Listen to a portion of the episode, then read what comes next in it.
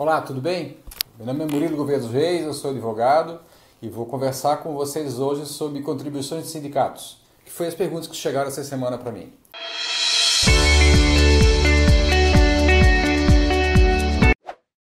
Então, gente, é, com a reforma constitucional de, do ano passado, que fez, vai fazer um ano agora, é, mudou um pouquinho de coisa. O que, que você não precisa mais pagar para os sindicatos? Né? Tanto empregado para sindicato de empregado, quanto empresa para sindicato de empresa. Você não precisa pagar mais nada, só paga quem quer agora.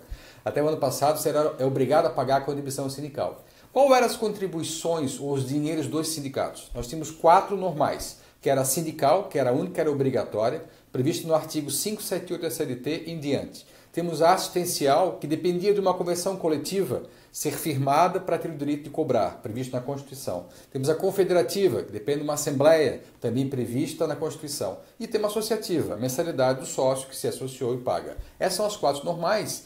E de, de 88 para cá, os sindicatos podem fazer negócios, podem prestar serviços, pode receber doações. Então vamos dividir em dois ramos: a ortodoxa, que está lá previsto nas leis, e a heterodoxa, que eu posso fazer de acordo com o que eu acho melhor.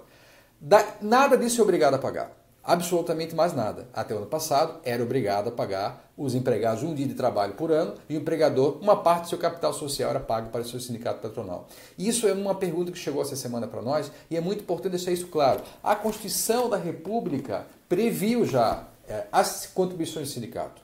E a ideia do, do legislador, quando reformou essa lei trabalhista no ano passado, era dar maior liberdade ao sindicato, já prevista na Constituição de 88, que já falou que o sindicato não podia ter interferência de ninguém, né? ninguém mais pode interferir, o judiciário não pode interferir no sindicato, ele tem que ver, ter, vida própria.